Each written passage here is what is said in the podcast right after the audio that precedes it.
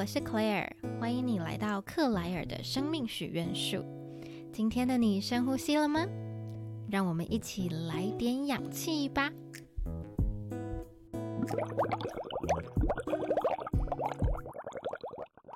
今天要分享的主题是他们的故事。他们是谁呢？他们是与我 coaching 过的人，是觉得自己有些关卡有点低潮，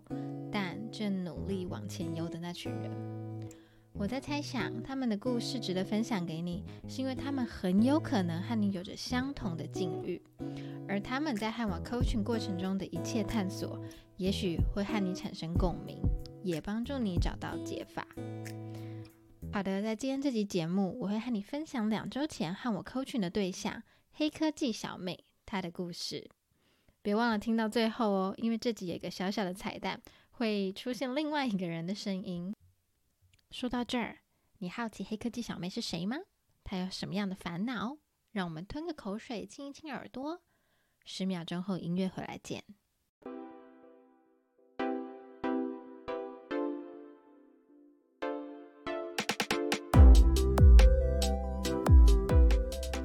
今天要分享的黑科技小妹，她是一位年纪轻轻的女孩。我还记得啊，他第一次用 IG 私讯我的时候，我就点进去他的头像看他的 Story，发现他人竟然是在布达佩斯的酒吧，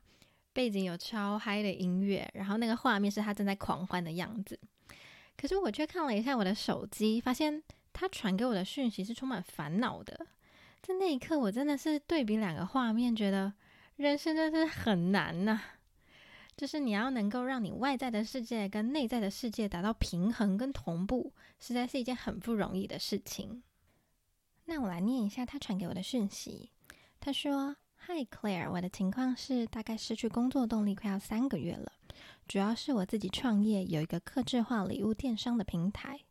但因为一些原因，所以我的固定收入每个月都高于平均，也就是说没有金钱上面的烦恼。”目前我自己创业的电商还是有在营运，也有一位正职的员工，但是我也渐渐发现自己好像没有心思去安排进度。想要知道如何激励自己、自我成长，跟您咨询也是希望自己可以从您身上学到自律的部分。再麻烦您了。就这样到语音咨询的那一天，其实我们聊了非常非常多的话题，但我今天想要特别和你分享几个，让黑科技小妹说出“嗯，这是一个好问题耶”。的那个 moment，那这个 moment 呢，是我们在讨论有关于工作动力跟热情的时候，因为没有工作动力，其实是一个非常抽象的状况，所以在 coaching 的过程当中，我就会透过问他不同面向的问题，来引导他具象化思考，一步骤一步骤拆解，究竟是什么原因会让他没有工作动力？怎么说呢？首先，我先问了他说：“你现在把时间花在工作上面的占比大约是多少？”然后他告诉我说，如果是在创业初期，也就是一年多前，他其实花非常多的时间在工作上面。但如果是前一阵子旅行的时候，其实那个当下他完全不想工作，可能会是零趴。直到现在，他因为回到台湾，正在隔离的过程当中，他的状况有稍微的好一点，可以再做一些工作上面的事。那他其实，在回答这个问题的过程当中，对他而言，他非常能够轻易都想都不用想，可能立刻就回答这个所谓的现况，因为他是在陈述一个他自己观察到的事实。然后我在听完之后，我就在又问了他说：“那如果我们今天讨论的不是说你把时间花在工作上面的比例，而是换成你对工作的喜爱程度呢？”于是那个 moment 就出现了，他就说：“嗯。”这个是一个好问题。如果是创业初期的自己的话，他会毫不犹豫说这个喜爱程度是百分之一百。可是现在的话，可能会是五十趴到七十趴。所以就顺着这个问题，我们又在讨论了，那你的喜爱程度会从过去那么高到现在减少的原因到底是什么？好，我想要先停在这边，因为我想要分享给大家的一个想法是说。你会觉得自己因为非常热爱工作，所以投入一百趴是很好，或者是很正常的吗？又或者是像黑科技小妹一样，当你发现自己对工作最近不是很想花时间在上面的时候，这就表示你对工作突然没有热情了吗？我在想啊，会让黑科技小妹停顿，然后说：“嗯，这是一个好问题耶。”是因为这些问题它是不同面向的一个切入角度。当我问到他说：“你最近把时间投入在工作上面的占比是多少？”这其实是一个外在的呈现。但是当我问到他说：“那你自己的喜爱程度呢？”这反而是内在的。也就是说，这是两种不同的维度。那既然这是两种不同的维度，所以，嗯，其实你不必然会因为热爱工作，就表示你的时间投入要非常的多，也不见得说你时间投入的少，就表示你不喜欢你的工作。那讲一个，如果你呃发现这是两个不同的维度的时候，那怎么样可能会是一个最理想的状况？可能是你非常热爱你的工作，但是你因为有着很高的效率，或者是你请了一些人来帮你。甚至是你可能自己创造了一个自动化销售的系统，或者是你有着被动收入，那这些原因都能够帮你缩短工时。那你缩短了这些工时之后，所产生出来的那些多余的时间，你就可以投入在其他你也非常热爱的生活面向上面，让每一个面向都均衡发展。那讲到这里啊，我就要讲带入一个我非常喜欢的灵性教练若文煌他说的，他说。如果你越了解宇宙的法则，那么你就会发现，宇宙它从头到尾都要你走中庸，因为生命最好的比例是百分之四十比百分之六十，或者是多一点点，可能会到百分之七十。因此，如果我们把这个法则应用到工作的热情跟动力上面，也许你在创业初期，或者是你在工作的一开始，你非常热爱它，所以你投入了百分之七十。甚至是到百分之一百、一百二，但现在却只有百分之三十到四十。那有没有可能，其实生命是正在告诉你要调平，它正在帮助你走回到中庸的那条路上，更提醒了你不要忘记生活还有其他的面向。所以啊，我们再把这个想法。讲回到原本的工作投入的时间跟喜爱程度上面，如果你开始愿意试着，这是两个接受说这是两个不同的维度，他们也许不必然会有正向的关联，也不代表说他们就会冲突。那么你可以想一下，你会想要把你投入工作的时间跟你对工作的喜爱程度这两个面向达到怎么样的一个内外在的平衡呢？这是我分享给你的第一个思考点。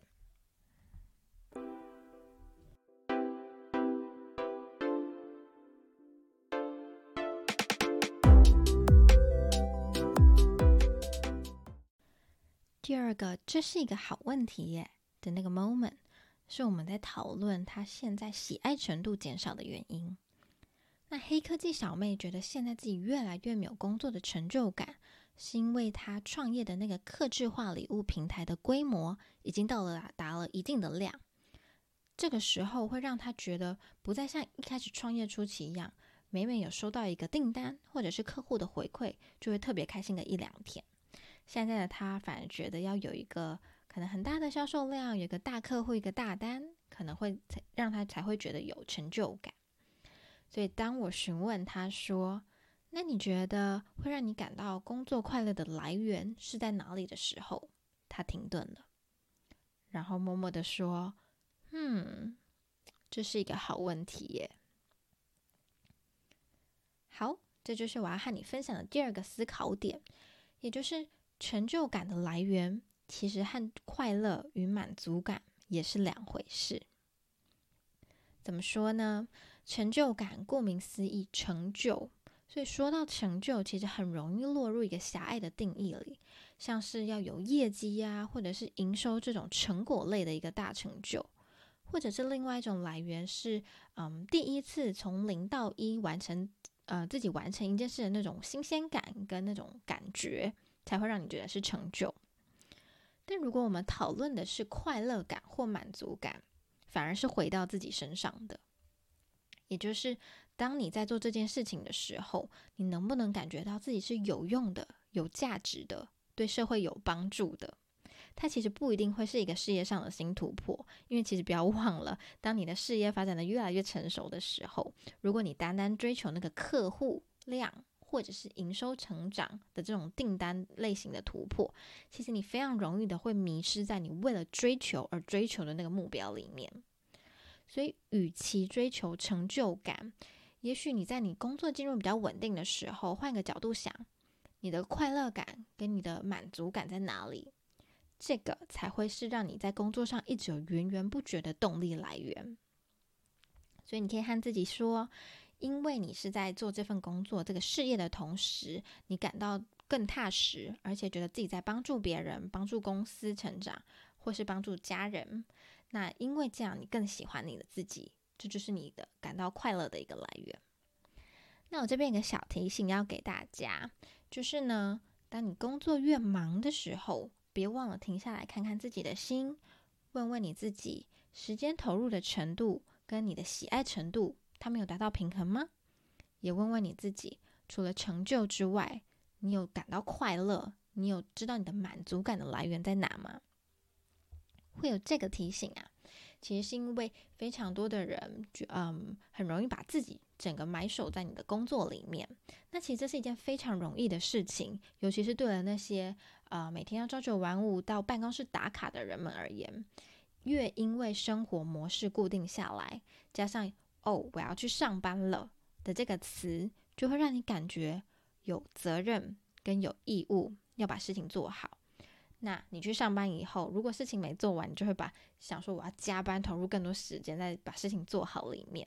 然后加上你又对于一切的都感到非常熟悉，所以日复一日之下，你很可能就会忘记问问自己，往自己的内心寻，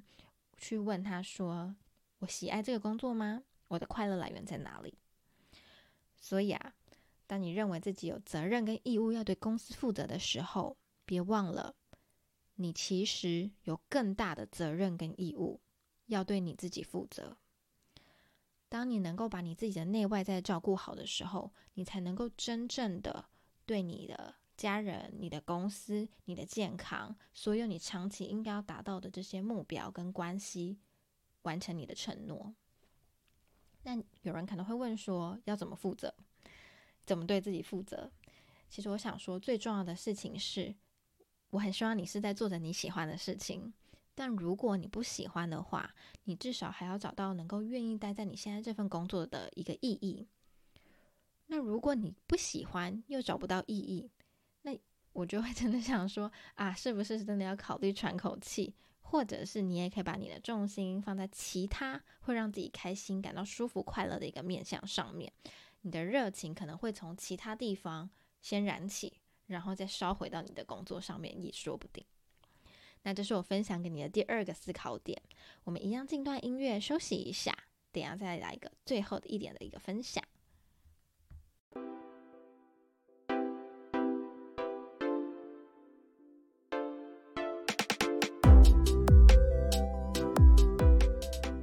最后一点的分享是黑科技小妹觉得最有感的，所以我决定让她直接亲口告诉你吧。现在是距离上次咨询 Claire 的生命教练大概两个礼拜。那最近的状态就是感觉比较舒服跟自在，因为嗯，之前跟 Claire 咨询的时候就有被他点醒一块，就是他说就是生命会有高低起伏的时候，就是我印象很深刻，是他有一阵子他说他比较。可能觉得状态没有那么好的时候，他就去做占卜的签，然后发现，嗯，可能就是在天使的那个部分现在不是那么的，嗯，那么的好，那他就会告诉自己说，那就喘一口气，然后等到那个时机回到好的时候，那再回来去推进自己要做的这些事情。那我就觉得这个观念是，就是很值得大家就是去记在心里的，因为我觉得现在很多人都会。嗯，就是会一直想要逼着自己达到某个目标，那在没有达到之前就不会允许自己休息。那但是人的意志力跟憧憬往往是有限的，所以可能就是在你还没有达到目标之前，你的动能就已经消耗殆尽。但是，嗯，这个时候你就会非常的呃自责，或是觉得很有罪恶感，就是说，诶，为什么我自己做不到这些事情？但呃，当你有一个可以休息跟喘口气的。观念之后，呃，你就会觉得说，你就会觉得说，那呃，现在这个只是暂时的，那我只是先停了一下，但是我最后还是会继续往前，然后达到我想要的目标。对，所以这就是我觉得，嗯，还蛮受用的一个观念。那也谢谢 Claire，就是花了一个多小时，嗯，就是听我分享，就是我的烦恼。有时候我都会觉得说，就有点不好意思，就是他。为什么这么有耐心跟有细心的，就是听我分享，这样就是我们是素昧平生的两个陌生人，但他还是愿意拨他的时间出来，然后而且也的确有帮助到我很多，对，所以就是这样，谢谢 Claire。好，其实听完黑科技小妹的内容，我觉得她好像把我想要讲的话都讲完了，那我简单总结一下好了。那最后一点，其实在我呃九月跟十月的时候，是一个非常大的体悟，因为我在工作上面尝试了非常大的努力，可是每次不管怎么样努力，我都发现效果就是普通，有的时候还会怀疑自己，想说是不是我不够努力，或是我到底要怎么做才能够让它有起色，才能够看到那个起飞的样子。然后我就透过了易经占卜，然后认知到，其实天时真的非常非常重要。我跟自己说，有的时候不是你不够努力，而是在你的努力之外，还有那个不可控的原因。这个不可控的原因很有可能是天时，有些人说它是运气，或者你也可以说是水逆。它很重要，是因为它很有可能在你付出了这么多的努力之后。在那个决定成败的关键当中，它占了非常大的比例。如果我们没有意识到它，很有可能我们就会过度责怪自己。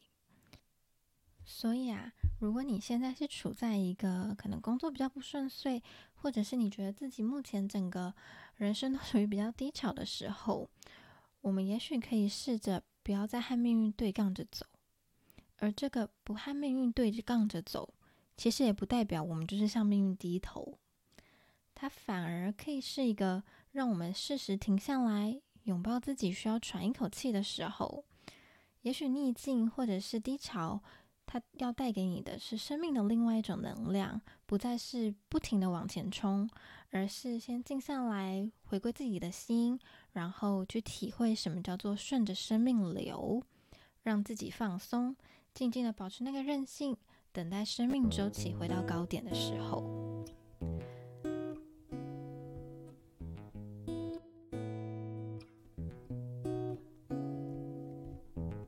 以上就是我和黑科技小妹 coaching 的精华们，与你分享了三个点。第一个是，你现在花多少时间在工作上面呢？那你自己的喜爱程度又是如何呢？如果你发觉自己现在比相比以往，你比较没有动力。有没有可能是宇宙在提醒你要走中庸，回归那个平衡的人生轨道上？那第二点是，如果你觉得工作没有动力，是因为你没有像过去那样一样的成就感，不妨换一个角度思考。我们不谈成就，而是问问自己，你的快乐跟满足感的来源是在哪里？最后一点是，生命其实它本来就有自己的周期。觉得累、觉得无力的时候，不要忘了接受并且拥抱你这个需要喘口气的时候，静静的顺着生命流，潮落之后一定会有潮起的。这是克莱尔的生命许愿树第二集。本集的文字稿有放在简介栏的连接。如果你喜欢这集的内容，欢迎在 Podcast 给我五星留言，或者是到 IG 私讯我，和我分享你任何的想法。最后的最后，如果你有任何议题想要和我 coaching，欢迎你到 IG 私讯我。我的 IG 是克莱尔的生命许愿树。今天就到这里，我们下集见。